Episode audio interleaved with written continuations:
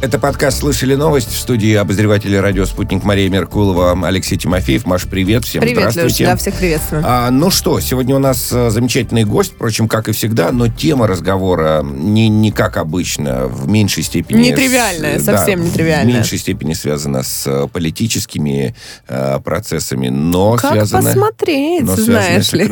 Да, совершенно верно. Но мы к этому придем. Да, к выбору мы придем. Директор Института когнитивных нейронаук Василий Ключерев, нейробиолог и специалист по нейроэкономике, с нами на прямой связи. Василий Андреевич, здравствуйте. Здравствуйте. Добрый вечер, Мария, Алексей. Да, Ключерев все-таки, да, правильно, Василий Андреевич? Я проработал в стольких странах и столько да. слышал акцентов на моей фамилии, что я уже ни на что не обижаюсь. Ну, у как меня... угодно. Ключерев вернее, привычнее. Хорошо, Хорошо спасибо Ключерев, вам. Да. Да. А, давайте разбираться с, в вазах э, ликбез, то, что называется. Нейробиология, вот э, то, что я подчеркнул, там, почерпнул из э, электронной энциклопедии. Наука, изучающая, изучающая нервную систему от нейронов и их связей до поведения человека. Правильно все я понимаю? Да, все верно. Да, именно нейробиология этим занимается. А, скажите, пожалуйста, а мы же по-прежнему не знаем, ну, в смысле вы, специалисты, что такое мышление и сознание? Ну, вы так прям охватили ну, да. тему, да, все равно если Бог. Э, некоторые вещи мы действительно не знаем. Кое-что мы можем сделать, э, ну, я примерно могу воздействовать на ваше сознание. Если вы придете ко мне в лабораторию, я могу вас сделать временно более рискованным например, или заблокировать вашу речь. Это для журналиста принципиально на какое-то время. А, в этом смысле я кое-что знаю о том, как работает мозг. Но, конечно, сложные материи, а, вроде сознания, а, мы пока э, только стараемся понять. И надо сказать, что есть более серьезные примеры. Да? В нейробиологии есть свои внутренние проблемы. Мы не понимаем некоторые фундаментальные вещи. Мы можем помочь людям, часто лечим ряд заболеваний. Ну, например, есть маленький такой червячок, у которого 302 нейрона. Мы знаем все об этом червячке, все нейроны, но мы не можем сделать работающую модель этого червяка. То есть мы что-то до конца не понимаем в фундаментальных аспектах работы мозга. Угу. Такое э, волшебство мозговое какое-то получается. Да, чудо какое-то есть. Чудо есть, которое мы пока не зацепили. Но это на самом деле вот меня настраивает, на, например, на позитив. Мне кажется, вот э, ребята молодые, которые придут в науку вот следующие сто лет, будут этим заниматься, им будет весело. Вот э, смотрите, э, какой вывод э, у меня появляется. Да, вот нейробиология занимается нейронами, которых там 100 миллиардов, нейронными связями, которых еще, еще больше. Появляются вот эти междисциплинарные науки, так, такие, как нейроэкономика, о которой мы сейчас будем говорить. Но и, и вот, собственно, я думаю, нейроэкономика, да, то есть э, поведение человека, влияние на выбор человека, понимание процесса выбора человека. И все принятие это... Принятие решения. Принятие решения, да. И все это в моем обывательском сознании э, говорит мне вот о чем. Что человечество и ученые, вместо того, чтобы заниматься там вопросами, почему человек злой, почему по-прежнему происходит насилие на нашей планете, а, почему ничего с этим мы не можем сделать ни с э, Хиросимой, ни с э, Холокостом, ни, ни с пытками в тюрьмах. Ни с пытками, да, в смоленских больницах, а вместо этого человечество почему-то занимается нейроэкономикой, то есть даже не нейроэкономикой, а прикладной стороной нейроэкономики в смысле маркетинга. Зарабатывание нам, денег, чтобы да, нам что-то впарить. Мы просто да. с Алексеем э, начитались перед эфиром, и поэтому уже какие-то успели свои сформ сформулировать вопросы. Так Василий ли Андреевич. это, Василий Андреевич? Ну, вот, мне кажется, в любой дисциплине вы найдете физику, которая занимается там классными вещами, очень серьезными, и физику прикладную, которая нам пытается что-то впарить и, и продать. В этом смысле, а, да, вы найдете применение наших исследований в маркетинге, но э, что нам интересно понять, скажем, в нейроэкономике, да, почему вы иногда излишне рискуете, почему мы покупаем слишком часто лотерейные билеты, а редко покупаем медицинские страховки, да, почему мы не заботимся о своей пенсии, почему мы принимаем иногда довольно страшные решения, о которых вы сегодня рассказали, да, эти запытать человека до смерти. И это, на самом деле, мы изучаем и в наших лабораториях. Недавно у нас вышла статья, которая, собственно, пытается объяснить, почему иногда люди просоциально и помогает другому человеку, а почему нет? Да? И идут большие споры. Мне кажется, понимание вот этих основ э, работы мозга человека поможет во всех этих фундаментальных задачах. Да? Если мы будем понимать, почему человек принимает такие дьявольские решения, мы сможем что-то с этим сделать. Пока мы не понимаем этих причин, мы можем с вами долго тут рассусоливать, ничего сделать mm-hmm. не сможем. То есть морально-этические категории э, тоже изучаются сейчас, в том числе вот в таких, э, ну как бы, в биологических таком... процессах. Да. Огромная тема, разрезе. да. У нас это одна из ключевых тем, это нормы, мораль.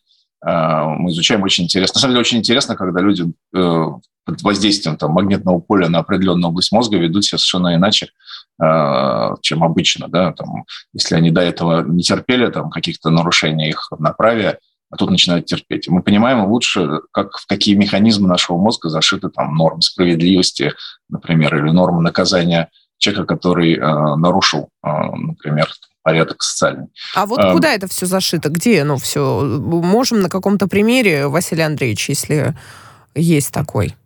Ну, например, я, может быть, э, поскольку эта тема, конечно, сложная, всегда это вот, э, когда мы обсуждаем особенно статьи, э, у меня всегда двоякое ощущение, а, такие вот журналистские статьи. Всегда хочется рассказать что-то понятно аудитории, да, как чем более понятно мы рассказываем, тем больше нюансов мы опускаем, и тем а, больше мы начинаем кривить душой. Поэтому это всегда такой трейд рассказывать детали или нет. Ну, в двух словах, например. Да, у нас интересный проект, который вот только что завершился публикацией. Ну, вопрос такой давний, а насколько человек это рождение, например, такой дьявольский, эгоистичный, и, э, или наоборот, мы или рождаемся альтруист. очень... Абсолютно. Рождаемся альтруистом, а может быть, наша вот природа, нас э, социальная, начинает аккуратно менять на сторону эгоистов. Да? И наш проект направлен был немножко в эту сторону. Эм, очень много в литературе вот, принятия их решений вы встретите лобную кору человека. Это такая ключевая, огромная область у нас с вами. Нету ничего подобного ни у каких других животных. Гигантская область. И связана с рациональными процессами принятия решения, с Э, рабочей памятью, вот, все, что делает человека во многом связано интеллектуально с лобными областями. А мы, собственно, подумали, а как бы это проверить? Ну, вот у нас такая есть рациональная система мозга. Если мы ее отключим, если мы с вами э, природные э, альтруисты, то, скорее всего, отключив рациональность, мы с, э, высвободим альтруизм, и люди станут большими альтруистами. Мы уберем вот эти все социальные наносы в виде э, каких-то не знаю, выгоды. Что-то эгоцентричную вот эту составляющую. Да. Угу. А если наоборот, мы с вами от природы, скажем, такие вот рациональные, а наши эм, эгоисты, вот наш социум, наша рациональная область мозга вносят туда про социальность, то наоборот, мы будем ожидать, что люди меньше будут, например, помогать другим. Мы, в нашем исследовании мы обнаружили, что отключая лобную область, люди начинают больше там, наказывать э, людей, которые э, несут несправедливость другим людям. Да? Ну. То есть мы как бы высвобождаем некий социальный мотив. Но это один из аргументов, маленький да, аргумент. Но это пользу... тоже очень любопытно. Начинают наказывать а, людей, да. которые, а я... когда, которые какую-то причиняют несправедливость. Знаете, Не просто ее замечать, а то есть на это как-то реагировать более проактивно. А, вот мы сейчас переходим к нейроэкономике, и вот чтобы такой мостик э, перебросить от вот этого исследования очень крутого и невероятно любопытного, а, человек это что? Какая-то постоянная, и его мозг, это некая постоянная величина, он всегда э, так э, будет действовать. Почему у него в одних ситуациях включаются эти лобные доли, а в, в, в других э, ситуациях, очень схожих, э, могут не включаться? Это отличный, на самом деле, вопрос. Он, можно сказать, сразу приводит нас к современным взглядам нейробиологов. А нейробиологи на это смотрят немножко механистично. То есть у нас есть с вами такой инструмент сложный, мозг, в котором куча разных областей. У них на самом деле этих областей, ну, условно говоря, свои интересы, свои эволюционная, своя эволюционная история. Да? И как мы видим, это как такой оркестр, а скорее, может быть, даже как качели, в которых есть много разных мотивов. И в чем сложность? Мы не контролируем, как эти качели раскачиваются, в какую сторону. То есть, ну, э, я дам, может быть, пример у вас может быть ваше сознание, ваши рациональные процессы не в курсе того, что происходит в подсознании в более старых областях мозга. Например, исследование показало, что если вы подсознательно предъявляете стимулы, связанные э, с наркотиками наркозависимому человеку, да, все мы помним там какой-то 25-й кадр, э, что такое можно сделать, и показывать людям э, фотографии, связанные с наркотиками, подсознательно. Так вот, сознание не, не заметит, что нам показали какую-то фотографию, связанную с наркотиками. А области мозга, которые на самом деле зависимы, да, и которые заставляют людей пользоваться наркотиками, они все увидят. А есть какая-то область а, мозга, которая отвечает за зависимость? Счита... Они считают, да. Да, да, да. Есть очень серьезные области мозга, они отвечают за зависимость, и за вознаграждение, восприятие mm-hmm. денежного вознаграждения, и за восприятие красивых лиц. Это примерно та же область, на нее же воздействуют наркотики, на нее же воздействует, э, не знаю, утренний Тяга кофе. к сладкому, да. И, и выкуренная сигарета. Вот, вот, вот все, все, все вместе, все наши зависимости. Да, есть такая вот угу. серьезная валюта в нашем мозге, судя по исследованиям, в том числе нашим, э, которая заставляет нас действовать во многом импульсивно. И вот эта область, она не всегда нами контролируема, потому что наше сознание, может быть, даже не в курсе, что-то там заметило наше подсознание.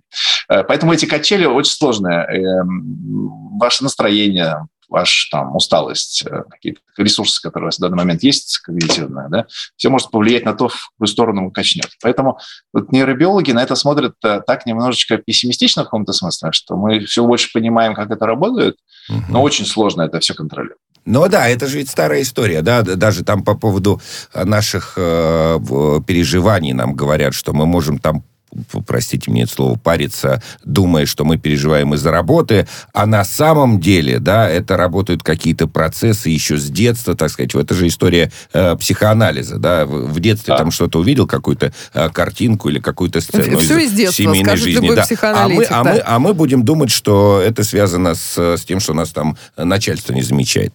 Хорошо. Это не... очень хороший пример. Да, нейроэкономика. Почему это важно, Василий Андреевич? И для кого это важно? Для продавца или для покупателя?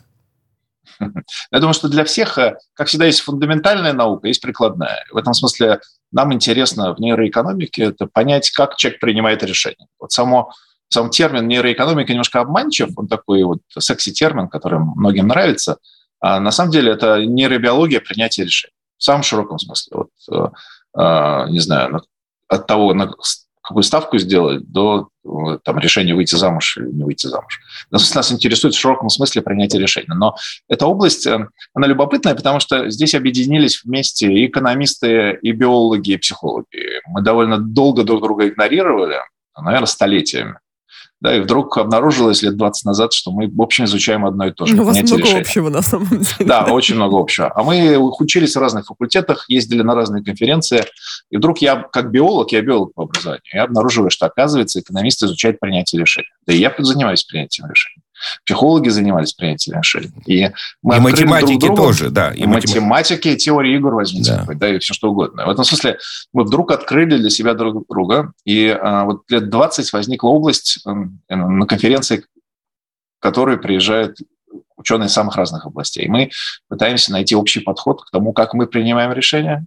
А если мы будем понимать, как мы принимаем решения, возможно, мы сможем и помочь людям в тяжелых ситуациях. И тут Потому мы, получается, бывает... подходим, да, к той ситуации. Василий Андреевич читала в одном из ваших интервью, существует ли свобода в принятии свобода решений, выбора, свобода да. выбора, свобода воли. Получается, воля как человек. И м, вообще, ну, если так-то уже дальше экстраполировать, личность. Или все это обусловлено факторами, которые мы просто не осознаем, которые нас сформировали.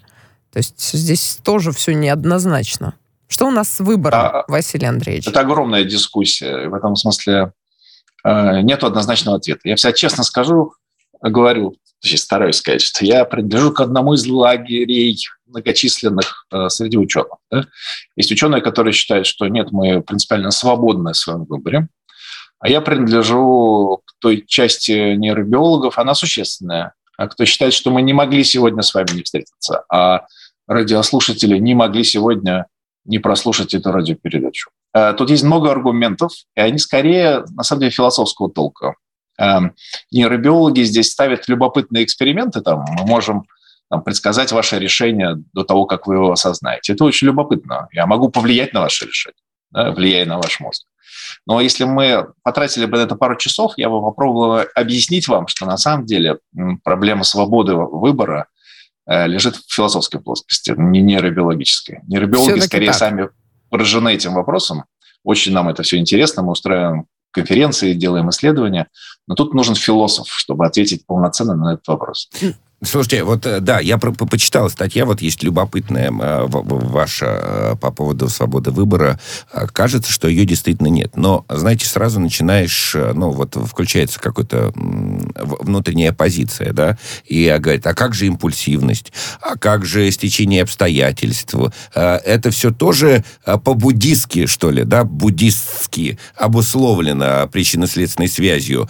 Будет Или... ли мое решение одинаково в двух разных ситуациях? Ситуациях? Зависит ли оно от моего настроения в данный момент? То есть, э, если Василий Андреевич может повлиять на мое решение, но или предсказать, каким оно будет, но будет ли оно одинаковым действительно все-таки, в зависимости от разных факторов?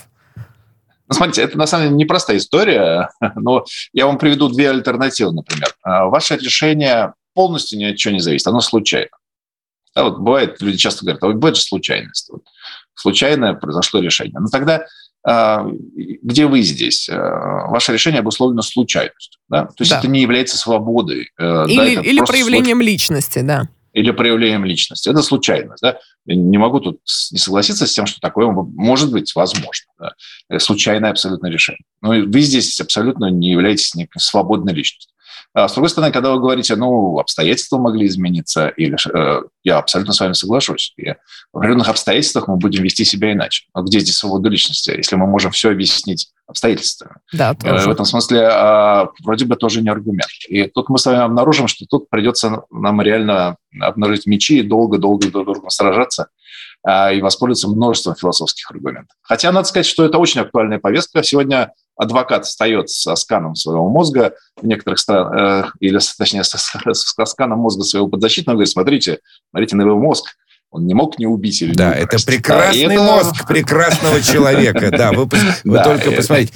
А скажите, пожалуйста, вот знаете, в, в разговорах там со своими приятелями мы, у нас часто возникают там вот такого рода э, темы по поводу свободы выбора. И вот мы как-то там с одним из них пришли к, к следующему выводу, что это похоже там на условно на карту метро, да. Мы с Алтуфьева до Павелецкой можем добраться абсолютно разными путями, но мы точно будем на Павелецкой.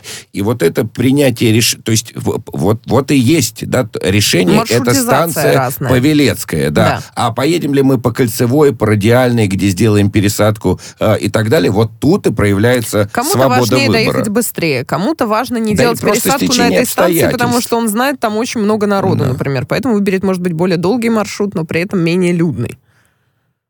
Ну, я с вами соглашусь, просто эта история для меня так, выглядит, так же выглядит вполне предсказуемо. Вы доедете до конечной остановки. Mm-hmm.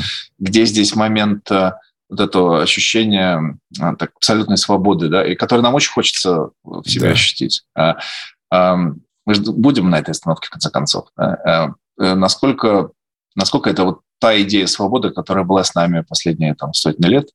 Надо сказать, что в этой идее есть и свои обратные стороны. Многие философы считают, что это способ манипулирования обществом. Когда вы говорите, ты полностью свободен, значит, ты полностью ответственен. Значит, ты вот ты отвечаешь за все, все то плохое или хорошее, что ты сделал. Значит, мы тебя будем наказывать, если мы тебя будем мучить.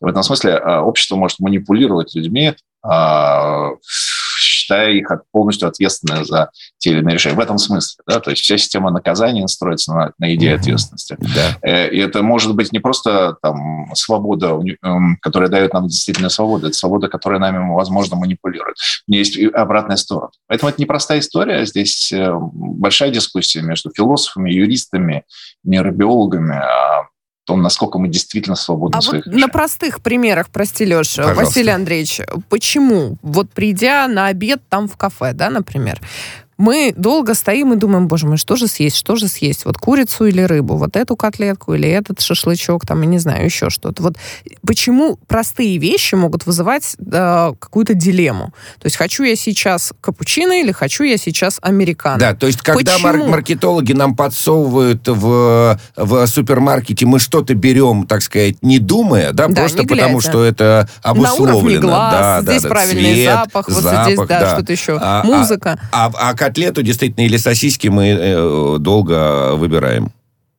Нет, ну, я на самом деле, конечно, не большой эксперт выкладке всего вкусного э, на витринах, но э, как человек, немножко изучающий эту область, я бы сказал так, ну, меня не удивляет, что иногда бывает сложный выбор. У нас бывает много сложных мотивов. У меня этот сложный выбор все время возникает, особенно когда я прохожу между чего мимо чего-нибудь вкусного или какой-нибудь кондитерской. Особенно, когда вы а, понимаете, как э, некоторые механизмы того, как этот выбор делается, да, и что вас подталкивает.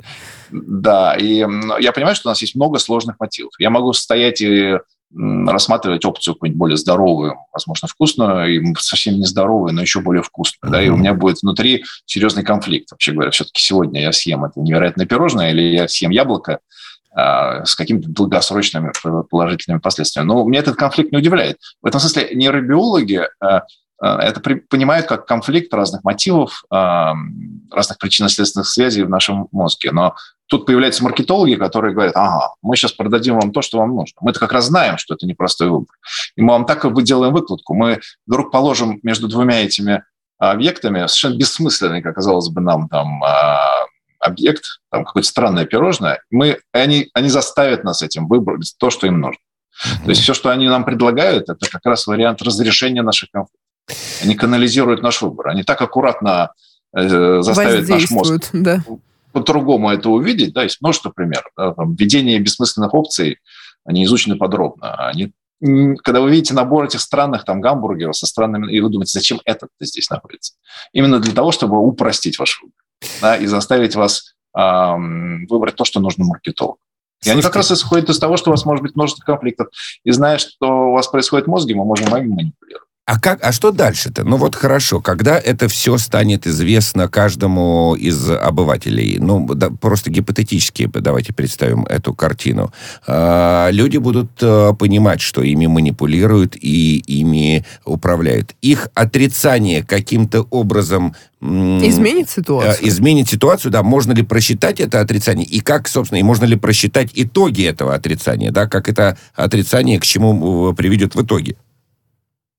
Ну, мне кажется, э, надо быть э, реалистами, она приведет к возникновению новых технологий. Угу. Да, то есть старые Все, хорошо, да, все, все, все. На этом можно поставить точку. А, и важная тема еще, о которой я хотел с вами поговорить, дешифровка. Вот, э, собственно, вы занимаетесь дешифровкой принятия решений. То есть, условно, дешифровкой э, того, что мы там называем свободой. Это очень любопытно. Или рацио, ну, да, ну, или да, рациональным разу, мышлением, разума, что да. я, мол, оценил целый спектр Слушайте, факторов. не страшно ли вам? Но это же мы, в конце концов, так сказать, не, непонятно, куда с этим придем, вот с этой дешифровкой. Какие у вас страхи э, есть по этому поводу? Куда может э, завести дешифровка принятия решений? Это, безусловно, некие страхи есть да, на эту тему. Вопрос все-таки в понимании того, где мы находимся. Мы сейчас находимся достаточно далеко от опасного момента, а, когда нами по-настоящему можно манипулировать, эти знания использовать во зло.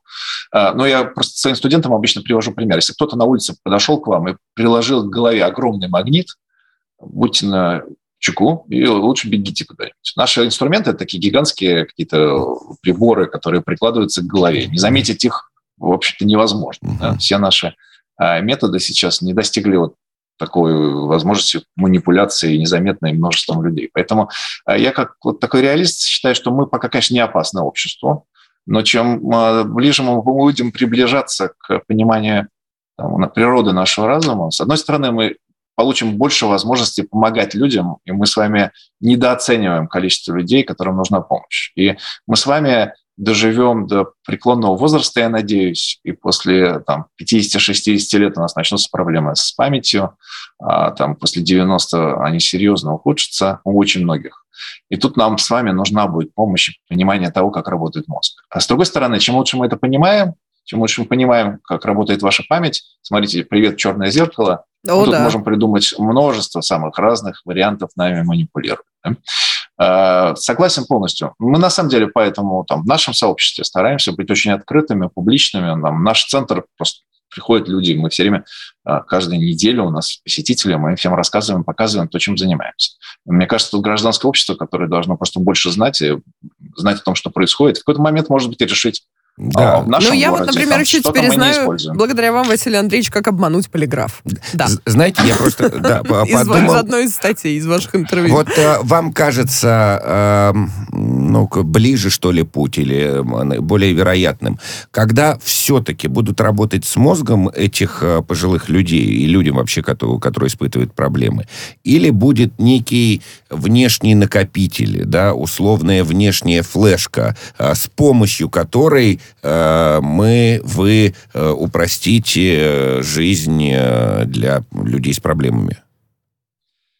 Ну, вы знаете, ну, я думаю, что здесь есть разные подходы. Есть э, необычный подход, на самом деле. Вот, например, э, в настоящее время очень популярная идея, которая связана с, вообще с вот, всплеском интереса к нейропластичности, так называемой. Вот, тому, что происходит в мозге, насколько мозг пластически вот. меняется. Давайте повесим интригу. Василий да, да. Мы, мы, мы повесим интригу. Вот что такое нейропластичность, узнаем сразу после выпуска новостей от э, Евгения Майструка. С нами на прямой связи ведущий научный сотрудник Центра нейроэкономики и когнитивных исследований Василий Ключ Дегтярев.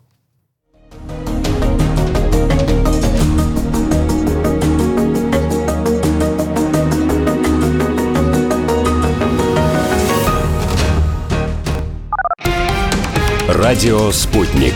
Новости. Ну что же, теперь выпуск новостей. Цена газа в Европе во время биржевых торгов продолжает бить исторические рекорды. Январский фьючерс на хабе ТТФ в Нидерландах 2190 долларов э, за тысячу кубометров. Это примерно 187,5 евро за мегаватт-час. Получается, что цена газа в Европе за день выросла уже более чем на 27%. Сообщение из столицы Абхазии в Сухуме. Столкновение оппозиции и сил правопорядка, которые охраняют здание комплекса правительственных зданий. Митинг, э, который был организован Народным патриотическим союзом Абхазии, проходит на площади перед зданием Абхазского госдрамтеатра. Он находится в непосредственной близости от комплекса правительственных зданий и администрации президента. Митингующие пытаются прорвать кордоны правоохранительных органов, э, пробраться на площадь перед парламентом и администрацией президента, передают э, корреспондент корреспонденты информагентств с места событий. Слышны звуки выстрелов. Правоохранительные органы применили против митингующих дымовые шашки. Представители оппозиции, которые выступают на митинге, обвиняют действующие власти, в частности президента республики Аслана Бжанию в экономическом и энергетическом кризисе. Президенты России и Франции Владимир Путин и Эммануэль Макрон в телефонном разговоре обсудили в том числе и тему Мали. Разговор состоялся сегодня, и об этом сообщила пресс-служба Кремля. Мали, африканское государство, с августа 2020 года переживает э, военные перевороты. Уже два произошло. Во время первого, который э, случился 18 августа 2020 года, от власти был отстранен президент страны Ибрахим Бубакар Кейта. Глава российского МИДа Сергей Лавров на пресс-конференции по итогам поездки в Нью-Йорк на 76-ю сессию Генеральной Ассамблеи ООН говорил, что власти Мали обратились к частной военной компании из России с просьбой о помощи в борьбе с терроризмом. При этом э, тогда глава МИД подчеркивал, что Москва не имеет отношения к э, этой сделке. Открытое горение ликвидировано в томском гипермаркете «Лента», где а, произошел пожар на площади около 5000 квадратных метров. Об этом сообщает местная МЧС. Сейчас а, работают 10 единиц техники. Около 40 человек а, пытаются потушить по-прежнему пожар. Во вторник он начался в одном из крупнейших в Томской области гипермаркетов. Из здания эвакуировали около 200 человек. Никто не пострадал, как сообщают. Подозреваемый в поджоге задержан. Это местные жители 88 года рождения. И, э, как сообщают в полиции, причины своего поступка он внятно пояснить не смог.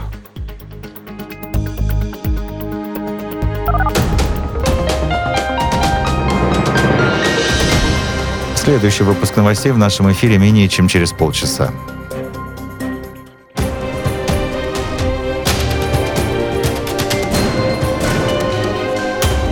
Радио «Спутник». Говорим то, о чем другие молчат. Вчера по телеку видела. Мне тут по телефону сказали. В соцсетях только обсуждают, что... И так десятки раз каждый день. В эфире «Радио Спутник». Всегда правильный ответ на вопрос. Слышали новость? Продолжаем прямой эфир. Мария Меркулова, Алексей Тимофеев, обозреватель радио «Спутник» в студии. С нами на прямой связи Василий Ключерев, директор Института когнитивных э, нейронаук Высшей школы экономики, ведущий научный сотрудник Центра нейроэкономики и когнитивных исследований. Э, Василий Андреевич, здравствуйте. Здравствуйте еще раз. Здравствуйте. Так, нейропластичность. Предыдущий да. блок мы закончили на этом понятии. Что это такое? Мы говорили с вами о том, как мы можем э, повлиять на людей или помочь людям. А, вот э, нейропластичность – это горячая тема в нейробиологии. С одной стороны, есть много мифов. А, там, исторический миф связан с тем, что клетки мозга не делятся. Mm-hmm. Мы понимаем, что это не совсем так, но с другой стороны, мы получаем новые мифы. Часто вы находитесь находите там, в соцсетях сообщения о том, что нет, теперь все, все в порядке, мозг у нас вполне может восстанавливаться и, и прекрасно делится. Это тоже не совсем так. То, что увидели нейробиологи, это то, что действительно некоторые области продолжают э, иметь возможность там, поделить клетки. В первую очередь это области, связанные с нашей памятью. И мы видим серьезные пластические изменения. И э, мозг может перестраиваться, перенастраивать связи. И это происходит с нами всю жизнь. И к чему это привело? К тому, что мы по-новому понимаем, как мы можем помочь людям, например, с возрастом. Э, ведь в чем происходит заковыка. А после 45 лет у нас начинается, на самом деле, серьезное старение мозга. Мы просто видим это на сканах, как э, мозг уменьшается буквально в размерах, э, мы теряем клетки. И мы начинаем замечать это на себе только когда достигаем некоторого порога. Да? Вдруг вот с памятью что-то не то, внимание не сосредотачивается. До этого все в порядке. Мозг способен поддерживать себя, даже когда теряет что-то. И вот новая идея связана с тем, чтобы готовиться к этому возрасту, так завышать собственные когнитивные ресурсы, чтобы гораздо медленнее и долго да, достигать э, вот этой, этого порога, когда мы вдруг заметим э, проблемы со своей памятью. Это одно направление. Ну, то есть мы, чем лучше мы понимаем пластичность, тем лучше мы можем подготовиться к этому ухудшению. И тогда, может быть, кто-то там, к 110 годам мы вдруг заметим, что-то не так у нас с вами с памятью. А с другой стороны, конечно, вот эти внешние носители, о которых вы говорите, это тоже отдельная тема. У нас, например, есть лаборатория мозг-компьютер интерфейсов.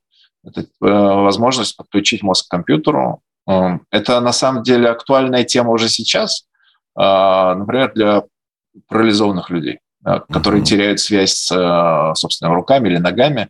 Собственно, мы над этим и работаем. То есть подключить человека к внешнему там, протезу, экзоскелету. Парализованный человек таким образом начинает манипулировать искусственной рукой или находится в экзоскелете и, и начинает им управлять. Эта тема на самом деле уже ближайшего будущего горизонта. Там есть множество своих проблем. Безусловно. вот... вот э, я неспроста задал этот вопрос. В сентябре э, специалисты корейской компании Samsung совместно с учеными Гарвардского университета представили концепт имитации человеческого мозга с помощью полупроводниковых чипов. В общем, удалось описать э, способ копирования и переноса структуры работы мозга, нейронов, вот этих вот 100 миллиардов и связей. То есть это не копирование сознания, мы на всякий не, случай не, не, не. это Воссоздание да, нейронов это и то, связей. как работает именно да. Мозг Просто человека. я вот и в связи с этим, естественно, да, да это, это все равно работа искусственного интеллекта будет. Вот работа искусственного интеллекта.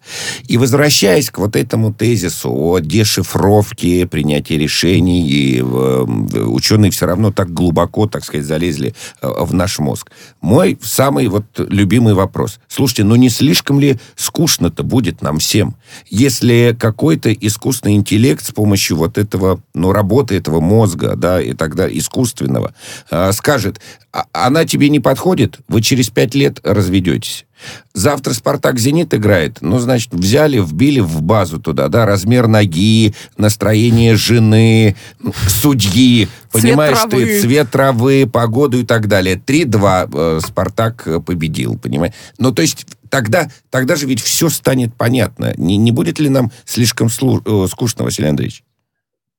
Мне кажется, все все-таки понятно не станет, потому что там размер э, стопы тещи там никто никогда не выдаст, им все-таки какой-то элемент случайности он будет. Угу. Но э, этот же вопрос можно дорисовать, а хочется ли вам знать за погоду на завтра? Да, вот, с одной стороны, мы теряем что-то. Вот, в Москве, ну, да, так сказать, погода верно. меняется так, что э, это действительно лотерея. Но, но я знаю этот прогноз шаг, шагом, по крайней мере, в один день. Я неплохо знаю. Да? Что-то, безусловно, уходит, что-то что нет. Еще раз я хотел напомнить начало нашего разговора. Да? Все эти внешние носители, э, они действительно могут работать, там, запоминать информацию, а, компенсировать некоторые функции, да, но мы до сих пор на самом деле не знаем, как работает мозг. В этом смысле создать искусственный интеллект, не зная, как работает настоящий интеллект, практически невозможно. Поэтому это, эта перспектива Э, на самом деле десятилетий, многих десятилетий, мне кажется. Но э, то, что он, искусственный интеллект торгается в нашу жизнь, ну, я, я здесь просто сам так-то очутился э, в нескольких банках, где исчезли целые направления. Да, и меня приглашали на встречу с целыми секторами, там, например, риск-менеджмента, да, где все, из-за искусственного интеллекта люди, которые раньше выдавали кредиты, исчезли. Как ну да. Нет, а вы наблюдали, знаете, вот хочу тоже с вами поделиться со, со своим... Я однажды, ну, вот это, я передвигаюсь на машине, но на метро тоже езжу. И однажды, э, значит, в вагоне метро я увидел рекламу. Если вы станете э, перед эскалатором в правый ряд, то вы там сократите время на 98% или так далее. И я подумал, черт возьми, вот она, цифровизация. То есть цифровизация не только в гаджетах, компьютерах, э, в, этой э, То, за, зашифрованной в нуле единицы, э, так сказать, да, любую информацию, а в том числе наше сознание тоже становится в большей степени цифрови, цифровизовано. Вот, кстати, о принятии решения, в какую полосу эскалатора встать, да, и то, что тебе проиллюстрировали. А, тоже, Василий Андреевич, по поводу выбора и свободы воли. Если человек, у вас читала также в интервью, что наш мозг воспринимает э, наши действия, которые отличаются от большинства, как ошибку. Поэтому он нас сам подталкивает к тому, чтобы мы вели себя так же, как все остальные. Ну, то есть мимикрировать э, под всех. Это, и, мол, это, это нормально, это на уровне вот нейробиологии у нас происходит. Но почему же тогда все равно есть э, группы людей, которые абсолютно отличаются друг от друга в смысле суждений, например? То есть, казалось бы, одна, если больше, другая меньше, то большая большая уж точно должна была поглотить а, меньшую группу. И что здесь происходит? Это очень хороший вопрос. А, на самом деле мы живем в разных группах, и везде у нас могут быть какие-то свои а, референтные точки. То есть я могу, я сам родился в Петербурге, и в этом смысле для меня там а, Петербург, наверное, в футболе является как, каким-то там социальным, важной социальной там, фактором и давлением. Mm-hmm. Да? Но я ученый нейробиолог, поэтому в нейробиологии на меня влияет авторитет там, нейробиологов. И, возможно, там, э, не, не обязательно это будут русские нейробиологи, а могут быть американские, какие-то другие нейробиологи, потому что мы все принадлежим общему сообществу нейробиологов. Мы с вами находимся в очень разных социальных группах, и везде на нас оказывается давление. А эти группы соревнуются друг с другом, а у них возникают свои нормы, эм, Поэтому ожидать, ожидать как чего-то общего и сведения абсолютной э, одинаковости, да? к одинаковости сложно, потому что мы все-таки, и то, что показывает э, и современная эволюционная теория, мы так соревнуемся друг с другом, в результате этого образуем соревновательные группы, где свои нормы и представления являются тоже фактором э, внутренней такой устройства группы. Мы надеваем футболки одного цвета, начинаем uh-huh. э, друг на друга воздействовать этим самым. Да? Я вот единственное хотел сказать, знаете, э, мы действительно изучаем конформизм и влияние на нас окружающих, и это на самом деле неплохая такая тенденция, по большому счету. Нам редко хочется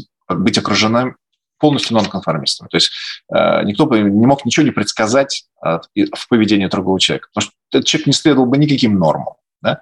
В этом смысле быть в группе конформистов э, удобно. И это нормальная вообще тенденция. Единственное, да, что это опасно с точки зрения всех моделей, ситуации, когда очень сильно меняется внешняя среда. И если группа не знает, как себя вести в новых условиях, а мы такое с вами переживали, например, когда менялся там, строй социалистического на капиталистический, и что группа не знает, как жить при капитализме. Вот здесь очень опасен сильный уровень конформизма. Потому что вы будете следовать за нормой группы, которая не знает, что делать. И математические модели показывают, что это может привести вообще к исчезновению группы. А по, откуда тогда смысле... берется героизм? А... Вот видите, в этом смысле нужен, нужно некоторое количество людей в любом обществе, судя по всему, да, которые вот в минуту изменения внешней среды не будут следовать за нормами. Mm-hmm. Это люди, которые нас часто раздражают, они на самом деле очень нужны. Потому что если что-то сильно меняется, э, должен быть кто-то, кто не пойдет за большинством. Угу. И в этом смысле, видите, есть такой всегда баланс. Если мы бы все были бы полностью вот такие сильные конформисты вели себя совершенно одинаково, то мы бы не справились ни с одним серьезным вызовом.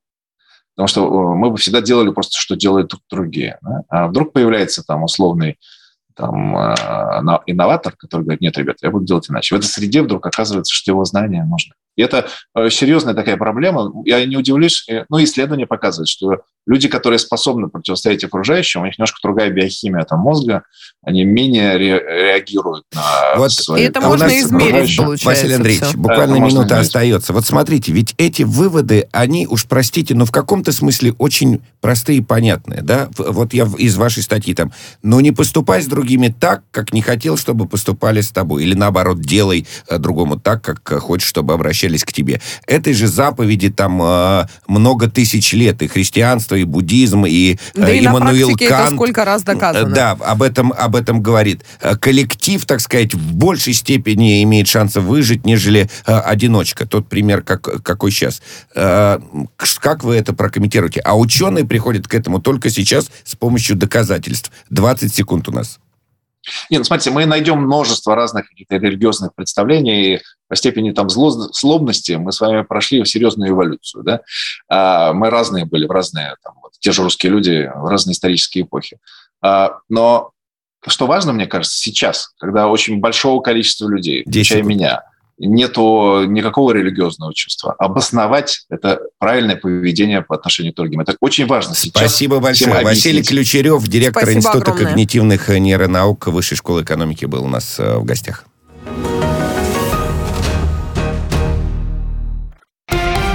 Радио «Спутник». Новости. Ну что же, теперь выпуск новостей. Цена газа в Европе во время биржевых торгов продолжает бить исторические рекорды. Январский фьючерс на хабе ТТФ в Нидерландах 2190 долларов э, за тысячу кубометров. Это примерно 187,5 евро за мегаватт-час. Получается, что цена газа в Европе за день выросла уже более чем на 27%. Сообщение из столицы Абхазии в Сухуме. Столкновение оппозиции и сил правопорядка, которые охраняют здание комплекса правительственных зданий. Митинг, э, который был организован Народно-патриотическим союзом Абхазии, проходит на площади перед зданием Абхазского госдрамтеатра. Он находится в непосредственной близости от комплекса правительственных зданий и администрации президента. Митингующие пытаются прорвать кордоны правоохранительных органов, э, пробраться на площадь перед парламентом и администрацией президента, передают э, корреспондент корреспонденты информагентств с места событий. Слышны звуки выстрелов. Правоохранительные органы применили против митингующих дымовые шашки. Представители оппозиции, которые выступают на митинге, обвиняют действующие власти, в частности президента республики Аслана Бжани в экономическом и энергетическом кризисе.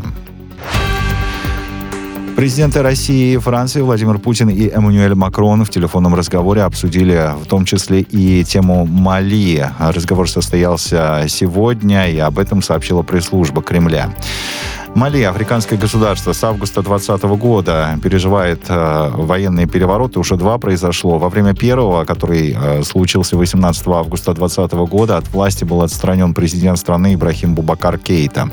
Глава российского МИДа Сергей Лавров на пресс-конференции по итогам поездки в Нью-Йорк на 76-ю сессию Генеральной Ассамблеи ООН говорил, что власти Мали обратились к частной военной компании из России с просьбой о помощи в борьбе с терроризмом. При этом э, тогда глава МИД подчеркивал, что Москва не имеет отношения к э, этой сделке. Открытое горение ликвидировано в томском гипермаркете «Лента», где а, произошел пожар на площади около 5000 квадратных метров. Об этом сообщает местная МЧС. Сейчас а, работают 10 единиц техники. Около 40 человек а, пытаются потушить по-прежнему пожар. Во вторник он начался в одном из крупнейших в Томской области гипермаркетов. Из здания эвакуировали около 200 человек. Никто не пострадал, как сообщают. Подозреваемый в поджоге задержан. Это местные жители 88 1942 года рождения. И, э, как сообщает э, в полиции, причины своего поступка он внятно пояснить не смог.